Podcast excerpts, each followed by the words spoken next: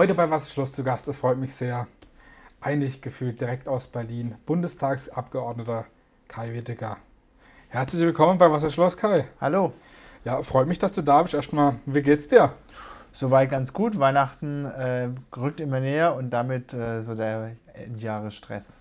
Ja, das, das muss auch mal sein. Ne? So ist es ja. Ähm, wir kommen jetzt einfach ein bisschen zu sprechen über deine, über deine Geschichte als mhm. Politiker, wie du vielleicht auch da hingekommen bist, weil äh, mhm. der ein oder andere, gerade für das Format hier mit Leuten aus der Region, die haben sicherlich den Namen schon mal gehört, dein Gesicht schon mal gesehen, vielleicht dich auch gewählt, aber viel wissen manche vielleicht auch nicht. Mhm. Vielleicht auch einfach mal, du bist ja trotzdem noch recht jung, was, äh, was Politik angeht, auf jeden mhm. Fall. Ähm, wie, wie war das für dich? Wie kamst du zur Politik? Du hast das ja auch studiert gehabt. Was hat dich denn ähm, begeistert in junge Jahre, dass mhm. du gesagt hast, ich gehe jetzt in die Politik, erst natürlich äh, auf, auf kommunaler Ebene und dann äh, mhm. später dann äh, auf Bundesebene?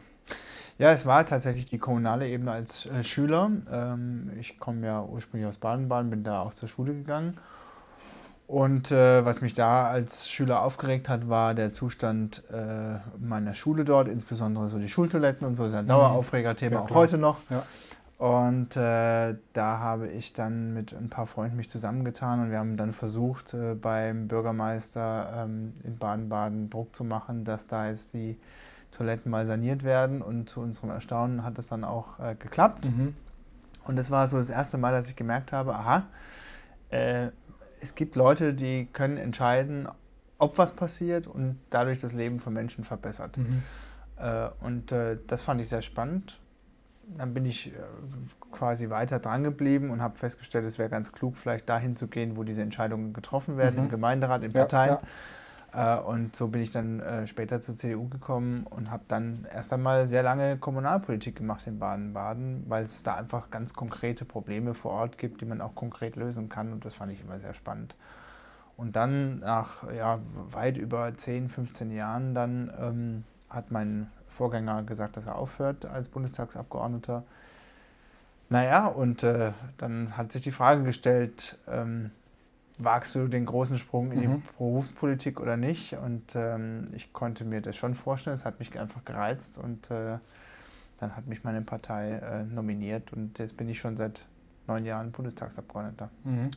Du hast ja auch ähm, was, was in diese Richtung geht, politisch studiert. Erzähl mal da ein bisschen was. Äh, ja, was so ganz studiert habe ich nicht. Ich habe erst äh, Volkswirtschaft eigentlich studiert mhm. und dann äh, in meinem Master habe ich sowas, es ist eine Mischung aus Politökonomie, also es nennt sich Politökonomie, also eine Mischung zwischen Politik und Volkswirtschaft. Äh, habe ich beides in Großbritannien studiert. Mhm. Ähm, und äh, ja, weil das damals äh, gerade die Einführung vom Bachelor-Master-System war in, in Deutschland, es war noch nicht so richtig etabliert und klar, während in Großbritannien da ähm, war das schon längst eingeführt, da kam ja das System her. Und deshalb habe ich äh, mich äh, unter anderem auch deswegen entschieden, nach Großbritannien zu gehen. Der andere Grund ist, ich bin nun mal äh, nicht nur Deutscher, sondern auch Brite. Mhm. Und hatte einfach Lust, auch mal mein zweites Heimatland etwas genauer kennenzulernen. Mhm, mh. Und äh, als du dann damals ähm, das erste Mal in der Bundestag gekommen bist, war das dann auch für dich natürlich eine, eine Überraschung oder gerade als äh, ja, als, als Neuling erzähl mal ein bisschen mhm. da was dazu, wie der Übergang, sag ich mal, von Kommunalem zu Bund. Na, der Übergang war schon äh, fast schon etwas brutal, weil ich habe ja ganz normal noch in einem Beruf gearbeitet. Mhm. Ähm, mein Arbeitgeber hat mich da auch äh, unterstützt, äh, mhm. dass ich da zeitlich sehr flexibel auch im Wahlkampf äh, sein konnte. So, und dann war die Wahl an einem Sonntag natürlich, 2013, die Bundestagswahl, die wir als Union äh, fast mit der absoluten Mehrheit gewonnen haben. Ja, und dann war klar an dem Abend, ich bin gewählt für den Wahlkreis. Äh, dann bekommt man noch am selben Tag äh, oder am selben Abend in der Nacht die Einladung zur Fraktionssitzung okay. am Dienstag. Also zwei Tage später? Zwei Tage später ist die Fraktionssitzung, die erste Fraktionssitzung, wo dann auch der Fraktionsvorsitzende gewählt wird.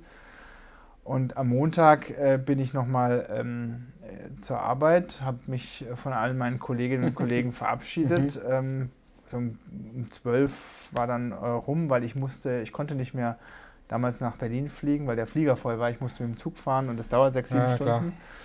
Deshalb musste ich gucken, dass ich den Nachmittagszug noch irgendwie erwische. Ja, und dann äh, bin ich am Montagabend nach Berlin und am Dienstagmorgen ging es dann in in den Bundestag und äh, dann gehst du da zu der, zu der Eingangstür. Da, ich meine, ich war schon ein, zwei Mal als Gast im Bundestag ja, ja. und weiß, wie kompliziert es ist, da reinzugehen. Und dann äh, kommt man da rein und äh, was mich echt äh, überrascht hat, war, die Mitarbeiter an der, äh, an der Schleuse haben mich gesehen und haben gesagt, schönen guten Tag, Herr Abgeordneter. Mhm. Äh, haben mich mit vollem Namen begrüßt. Okay, okay. Also die haben innerhalb von 24 Stunden sich die Namen drauf geschafft, wer wow. Abgeordneter ist. Wow. Ja, und auf einmal öffnen sich die ganzen to Türen und man ist dann im Fraktionssitzungssaal und sieht die ganzen Leute, die man sonst eigentlich nur aus dem Fernsehen mhm. kennt. Ähm, und ist dann Teil äh, dieser Fraktion. Das waren schon äh, überwältigende Momente. Das, das glaube ich, gerade am Anfang. Nicht, ne? ja. Gerade am Anfang, wenn man da frisch reinkommt als, als ganz junger Mensch, sage ich jetzt mal, ne? und dann ja. äh, ich meine, Berlin hat noch keine Wohnung, noch kein gar nichts, ne? noch genau. gar kein Umfeld. Start-up-Atmosphäre sozusagen. Ja, so. ähm, man, das Erste ist dann, dass man sich erstmal orientiert, die Gebäude, wo ist was. Ähm, dann wird man erstmal ausgestattet mit äh, allem, was man darf und vor allem, was man mhm. nicht darf. Ja, ja. Ähm, dann muss man gucken, dass man sich ein Büro aufbaut, also Klar, Personal natürlich. findet, äh, muss wissen, wie das Ganze funktioniert in der Verwaltung. Mhm. Und dann richtet man, irgendwann bekommt man dann auch sein Büro zugewiesen von der Verwaltung und dann kann man das aufbauen. Das dauert alles ziemlich lange. Mhm. Also die ersten vier, fünf Monate ist man ja, damit klar. beschäftigt. Bis alles mal läuft. Ne? Genau, und da muss man das gleiche auch nochmal im Wahlkreis machen. Da gibt es auch noch ein Wahlkreisbüro, Natürlich. auch da Personal finden. Das war am Anfang alles ein bisschen ähm, ja, äh, zeitaufwendig.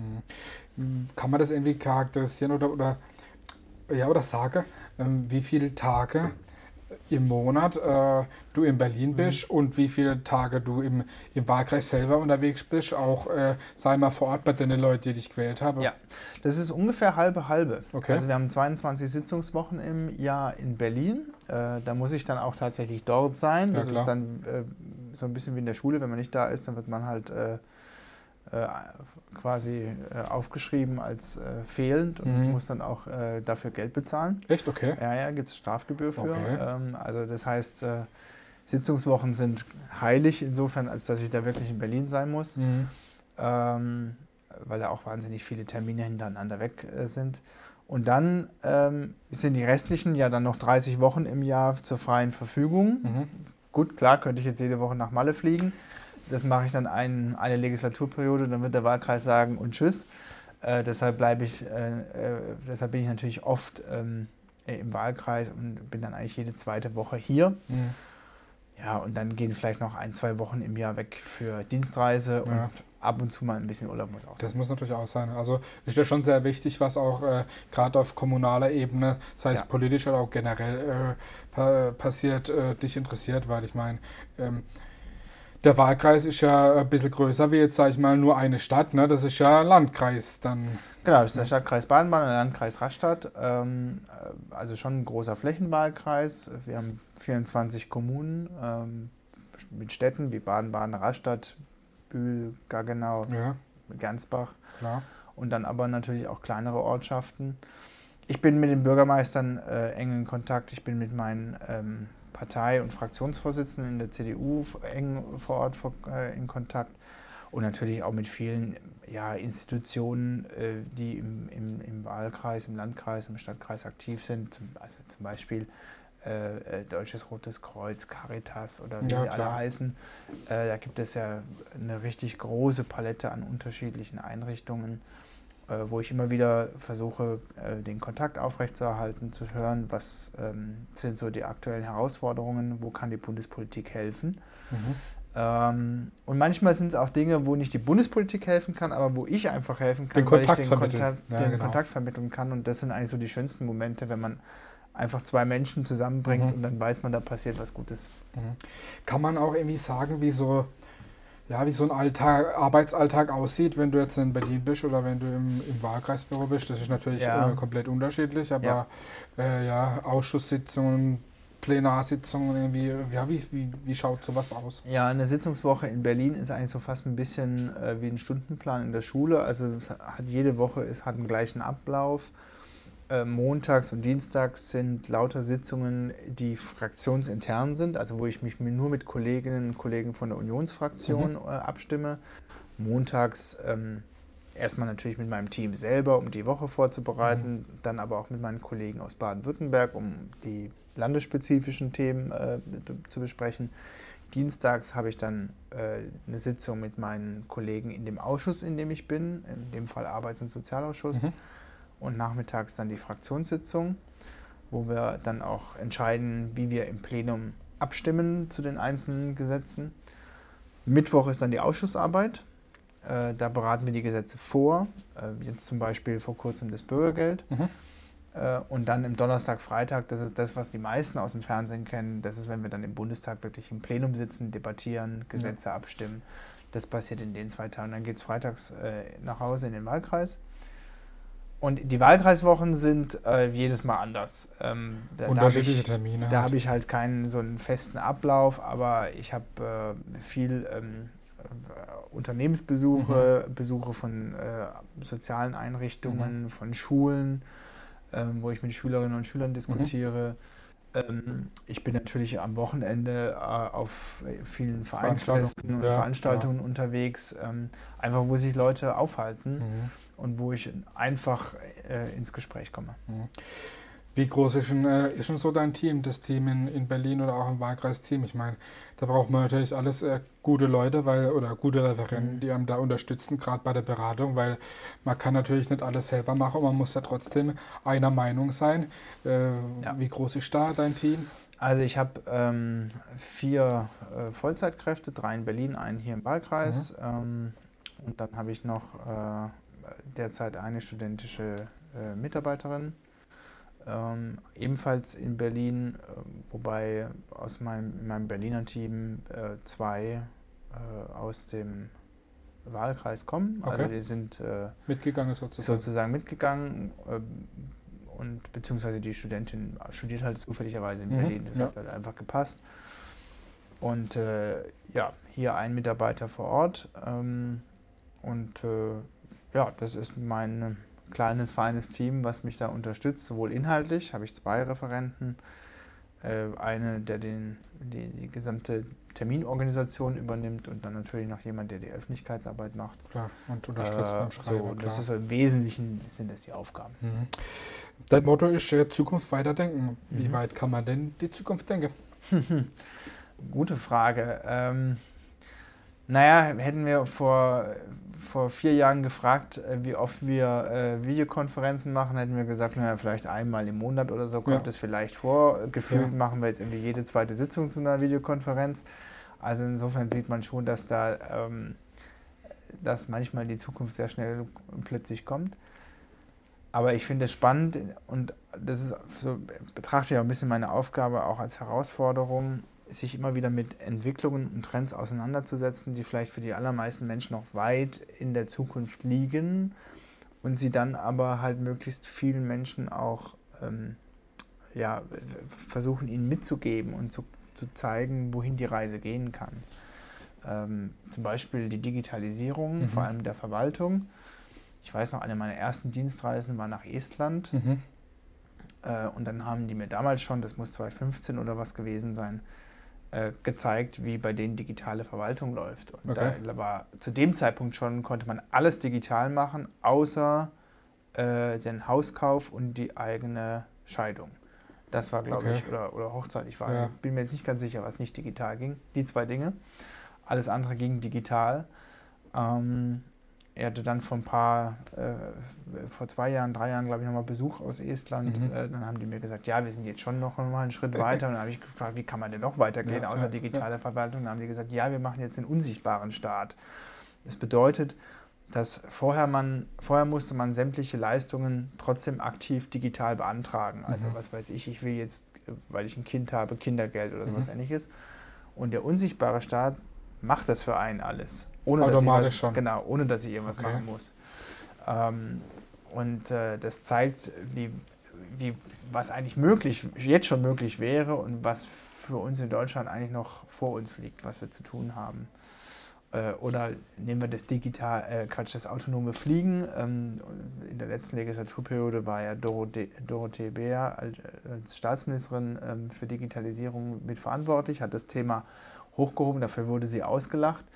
ähm, jetzt haben wir ja hier in der Region, in Bruchsal, ja. eine Firma Volocopter, ähm, die, wenn ich das richtig äh, verstanden habe, ja angekündigt haben, 2024 bei den Olympischen Spielen den französischen Präsidenten äh, ins Stadion einzufliegen als erste Person, die mit so einem Ding fliegt, äh, da sieht man mal, äh, ja, wie, wie, schnell die Zukunft dann doch auch kommen kann ja, ja. und wie das dann in unserem Leben dann auch in den Alltag einzieht. Mhm, das sind wir mal gespannt. Ähm, wie ist denn das, wenn man ja, wenn man da in Berlin ist, da hat man natürlich sehr, sehr viel zu tun, aber mhm. ähm, von einem Kumpel weiß ich, der mal äh, für einen Abgeordneter in äh, Brüssel gearbeitet hat, für einen Europaabgeordneter. Da gibt es auch öfters mal so Partys und abends äh, so Get-Together, gerade mhm. im Sommer. Wie ist denn das da in Berlin? Gibt es da auch mal irgendwie so, ja, so Partys im, im, unter den Abgeordneten oder so Klassenfeiern mäßig oder so? Gibt, geht da auch mal was? Oder ist das also es gibt äh, zum einen gibt es natürlich sehr viele parlamentarische Abende mhm. von irgendwelchen Verbänden mhm. Äh, und Organisationen. Äh, die sind mal, äh, sagen wir mal, etwas, mal etwas langweiliger und mal sind sie etwas spannender gestaltet. Es kommt immer dann darauf an, was da das Budget dann hergibt bei der Organisation. Ähm, und ja, Abgeordnete selber äh, gibt es schon mal hier und da äh, eine Flurparty oder sowas ähnliches. Das muss man ja mal machen. In Anführungsstrichen. Also sprich, wenn jemand Geburtstag hat, einen Runden oder wenn jemand ähm, äh, irgendwie vielleicht äh, eine neue Position äh, mhm. bekommen hat oder sowas ähnliches, dann ähm, kommt man gerne da zusammen und dann ist es auch in Ordnung. Mhm. Wir werden jetzt äh, dann im, im Januar äh, groß feiern, 50 Jahre Wolfgang Schäuble im Deutschen Bundestag. Der ist jetzt ja ein halbes Jahrhundert schon im Parlament. Mhm. Ähm, jetzt ähm, nächste Woche, am Mittwoch, glaube ich, oder Donnerstag, nee, am Donnerstag feiern wir das im Parlament mhm. offiziell und dann macht aber im Januar die Fraktion nochmal ein großes Event draus, weil mhm. das äh, nur eine halbe Stunde im Plenum ist ein bisschen kurz. Ja, das, das ist richtig. Hm, so ein Abgeordneter, wie du es jetzt bist, hat natürlich auch eine Macht. Presse hat auch Macht, ist ja auch äh, als, als Gewalt, sag ich mal, eingestuft. Kann man irgendwie sagen, wer mehr Macht hat? Jemand der Bundestag oder jemand von der Presse? Aber eigentlich kann man das ja gar nicht so wirklich gegenüberstellen. Also ich messe jetzt nicht jeden Tag, wer viel, viel Macht hat, ähm, sondern... Entscheidungsgewalt? Ähm, klar, ich darf im Bundestag mitentscheiden, nicht alleine, sondern mitentscheiden. Ähm, das ist ein Privileg, das ist eine große Verantwortung und die Presse hat die Verantwortung, ähm, ja, mich zu fragen äh, und zu überprüfen, warum ich so und nicht anders entschieden habe, was meine Motive sind und ob die Entscheidung im Lichte dann der Realität später richtig oder falsch war. Mhm. Ähm, aber äh, die letztendliche Macht liegt bei den Bürgerinnen und Bürgern, weil sie entscheiden bei der Wahl, wen sie wählen, wen sie wählen ob sie mich äh, weiter wählen und sagen, der hat seinen Job gut gemacht, der soll das weitermachen oder nicht. Und zwar unabhängig davon, was in der Presse drin steht. Genau. So, also das haben wir ja auch schon häufiger erlebt, dass in, vor Wahlen in der Presse jemand völlig runtergeschrieben worden ist und dann am Ende doch als strahlender Wahlsieger dastand. Mhm. Also insofern muss man alles ein bisschen mit, äh, mit Vorsicht genießen. Mhm. Ähm, wenn man in der Zeitung liest oder auch äh, mal im, im, Fernsehen da euch zuschaut, wie er da äh, streitet, sage ich mal, ähm, kommt es dann oft manchmal vor, dass man das auch manchmal persönlich nimmt und dann auf, mhm. die, auf die Person dann irgendwie böse ist? Oder ist das dann doch eher so auf politischer Ebene und eher nicht so persönlich? Mhm. Kann man das irgendwie, mhm. du weißt, was ich meine? Ja, das kommt sehr darauf an. Welche Thematik? Was, der, was äh, der oder die Kollegin gesagt hat. Ähm, ich habe das jetzt neulich, ich habe kurz vorhin das Bürgergeld angesprochen, dafür war ich ähm, Berichterstatter, so nennt sich das. Also ich war verantwortlich in meiner Fraktion, dieses mhm. Gesetz zu begleiten. Und äh, wir haben dann uns äh, Gedanken gemacht, was wir nicht so gut finden an dem Gesetz und was wir stattdessen machen wollen und haben das auch im Plenum in der Debatte ganz klar gesagt. Und es gab äh, Kollegen, die äh, von den anderen Fraktionen, die mich und meine Fraktion vorgeworfen haben, damit Populismus zu betreiben, Hass und Hetze zu schüren und so weiter und so fort. Mhm. Also die haben ganz bewusst versucht, mein politisches Argument zu diskreditieren, indem sie versucht haben, mich in eine quasi gemein zu machen mit, mit rechtsextremistischen Parteien. Mhm.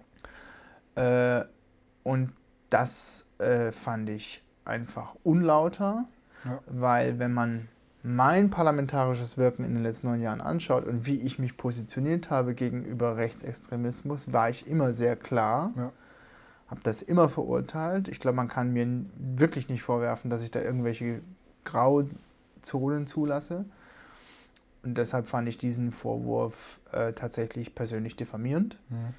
Ähm, und das macht dann natürlich ein Gespräch auch schwierig. Und wie sich ja dann im Nachhinein gezeigt hat bei dem Gesetz, ähm, kam es ja dann zu einem großen Vermittlungsausschuss, wo ja die Regierung unsere Punkte aufgegriffen hat ja, und dann ja. am Ende diese Abgeordneten zugestimmt haben, was sie noch vor wenigen Wochen als populistisch äh, bezeichnet haben. Mhm. Und das macht, das wiederum zerstört natürlich auch wiederum Vertrauen in diese Politiker ja. und in, damit ins gesamte politische äh, System. Und deshalb ähm, finde ich, ähm, muss man da aufpassen. Das verschwimmt in den letzten zwölf Monaten extrem stark. Es gibt aber natürlich auch Kollegen, da weiß ich, da kann ich mich fetzen. Ja. Aber ich weiß, es wird nur auf einer sachlichen Ebene gestritten. Da hauen wir uns dann Zahlen, Fakten, Daten um die Ohren. Äh, manchmal auch ein guter Wortwitz. Ähm, und dann ähm, weiß wissen beide hinterher, wer als Gewinner und wer als Verlierer vom Platz gegangen ist. So soll es auch sein. Und äh, man ist dann trotzdem nicht böse und weiß, okay, die Schlacht ist verloren, aber in der nächsten Runde fängt wieder alles von vorne an. Mhm. Wie wichtig ist es äh, gerade für dich auch als junger Mensch, dass man junge Menschen für Politik begeistert? Sehr. Ähm, das ist, finde ich, total wichtig, dass wir die junge Generation ähm, quasi zu, zu den zu Demokratinnen und Demokraten mhm. machen, mhm. weil sie ja diejenigen sind, die unsere Gesellschaft in den nächsten 50 Jahren dann äh, gestalten werden. Mhm.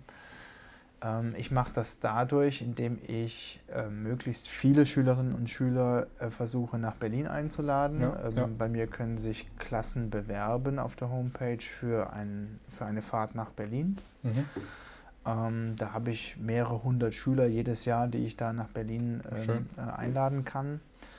Äh, und ähm, wenn Lehrer und Lehrerinnen mich einladen in den Politikunterricht, äh, um einfach mal eine Stunde oder zwei mit einem Politiker zu sprechen, bin ich, komme ich da immer gerne hin. Ja, ja. Ähm, und äh, versuche natürlich auch über Social Media Klar, möglichst ansprechbar zu sein für, für, die, für die junge Generation. Mhm. Und ich denke, dass das äh, zumindest, also mein Eindruck ist, dass das mir ganz gut gelingt. Mhm. Wenn man natürlich da in Berlin ist und viel zu tun hat und einmal Stress, da kommt man bestimmt auch nicht immer regelmäßig zum Essen. Wie ist denn die Bundestagskantine so? Steht gut? Äh, ja, es kommt darauf an, wo man hingeht. Es gibt mehrere Kantinen okay. im, in, im Bundestag. Ähm, und äh, da gibt es jetzt auch gerade aktuell mächtig Streit, weil man den aktuellen äh, oder den bisherigen Anbieter, dem hat man jetzt gekündigt. Okay. Und jetzt soll ein neuer Anbieter her, aber irgendwie bewirbt sich keiner. Und ähm, also es ist alles ein bisschen äh, tricky. Ähm, ja, aber es ist ganz normales Kantinenessen. Also unterscheidet sich jetzt nicht wahnsinnig äh, vom, vom, vom Rest. Es gibt dann noch ein paar Restaurants, die von äh, von äh, wie zum Beispiel Käfer äh, aus okay. München und so gemacht werden. Die sind dann aber auch schon sehr teuer, das ja. muss man dann schon sagen. Qualitativ ist das in Ordnung, aber kann man auch nicht jeden Tag essen. Bundestagswurst gibt es da dann. Ja, die Currywurst mit Pommes erfreut sich äh, immer noch größter Beliebtheit. Mhm. Ja. Auf deiner Homepage steht, dass du auch ab und zu mal Hausbesuche machst. Ja komm schon mal zu einer Hausparty vorbei, wenn man dich einlässt. ja, äh. ich, ich wohne in Rotefels, da ist schön, das weißt du.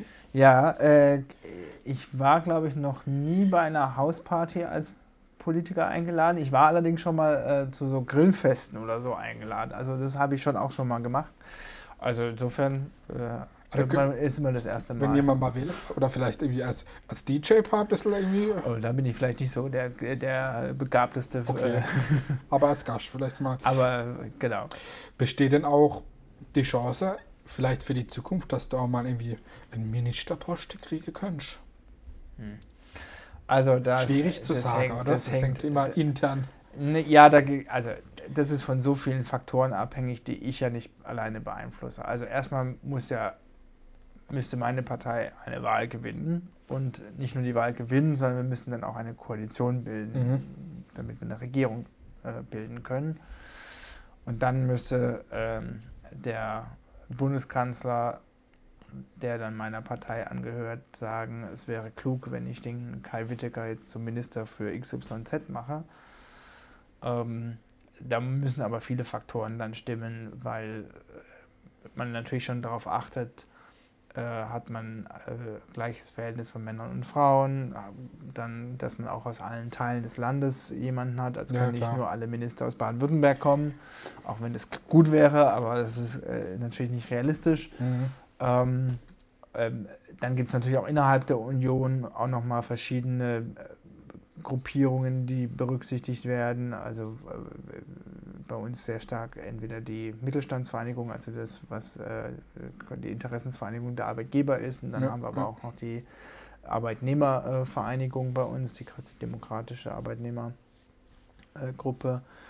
Ähm, so, und da muss man dann, äh, da, hängen, das sind viele Faktoren, Klar, die da, da, da, rein äh, spielen. Und deshalb kann man als Politiker eigentlich nur das machen, dass man seinen Job richtig macht, dass man fachlich gut im Stoff ist und dann hat man eigentlich die Chancen maximiert äh, und alles andere entscheidet dann entscheidet der Wähler Zeit und der liebe Gott. Die, genau.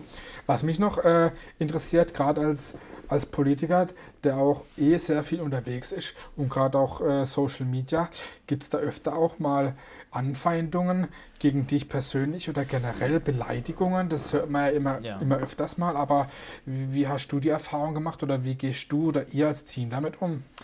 Ja, Beleidigungen gibt es schon, also sehr stark natürlich auf Twitter. Mhm. Ähm, also da kann ich tweeten, was ich will. Selbst wenn ich sagen würde, heute scheint die Sonne, würde man drunter okay. äh, irgendwelche Tweets finden nach dem Motto, ähm, äh, ja, bei deinem, also da, wenn, dann wird beleidigt, da wird ähm, Inkompetenz meistens irgendwie vorgeworfen, was mhm. auch immer.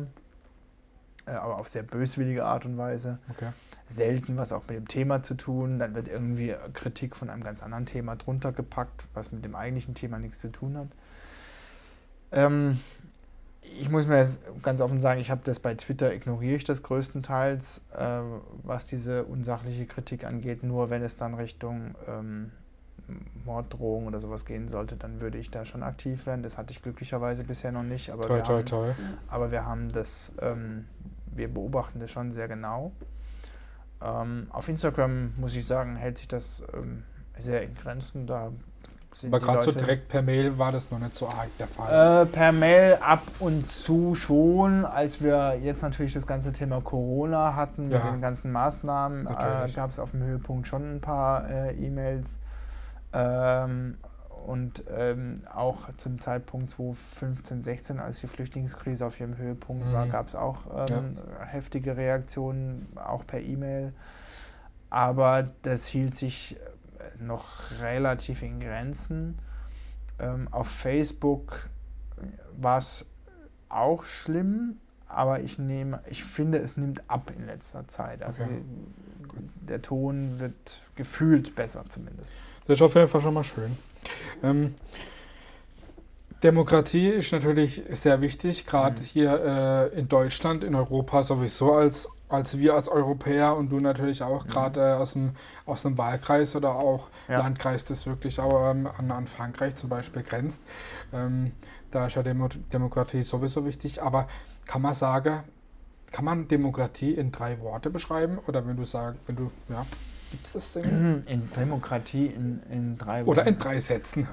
Aber ich hätte jetzt eigentlich am liebsten so drei Schlagworte. Also äh, Freiheit gehört dazu. Ja. Ähm, äh, dann äh, gehört zur Demokratie dazu äh, Rechtsstaatlichkeit und es gehört äh, auch dazu, das finde ich wichtig, Respekt. Respekt. Ähm, Demokratie funktioniert nicht, wenn man glaubt, man hat die Weisheit mit Löffeln gefressen und das Recht gepachtet für sich mhm. und alle anderen sind doof und haben keine Ahnung. Ja. Ähm, sondern Demokratie funktioniert immer nur, wenn ich mit jemandem ins Gespräch gehe, mit dem Gedanken, der andere könnte auch Recht haben. Mhm. Ähm, und manchmal guckt man sich ein Problem an oder eine, ein, ein, ja, ein Problem an und die jeweils eigene Position stimmt, Mhm. Aber der, der andere kann sie nicht nachvollziehen, weil er den Blickwinkel nicht hat. Mhm. Die Ähm, Weitsichtigkeit in dem. Genau, ich versuche das immer, äh, bei Schulklassen versuche ich das immer zu erklären mit einem Zylinder. Wenn man einen Zylinder so drauf guckt, dann sehe ich nur einen Kreis und wenn ich ihn längs drauf gucke, dann sehe ich ein Rechteck.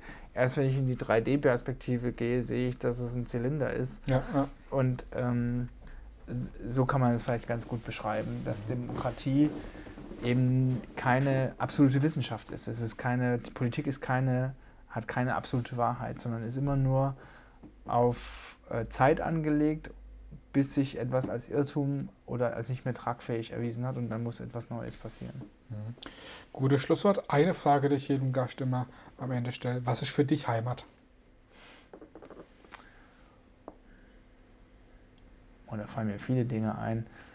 Ähm, also Heimat ist für mich, wenn ich weiß, wenn ich beim Anblick äh, so des Schwarzwaldes so zur Ruhe komme.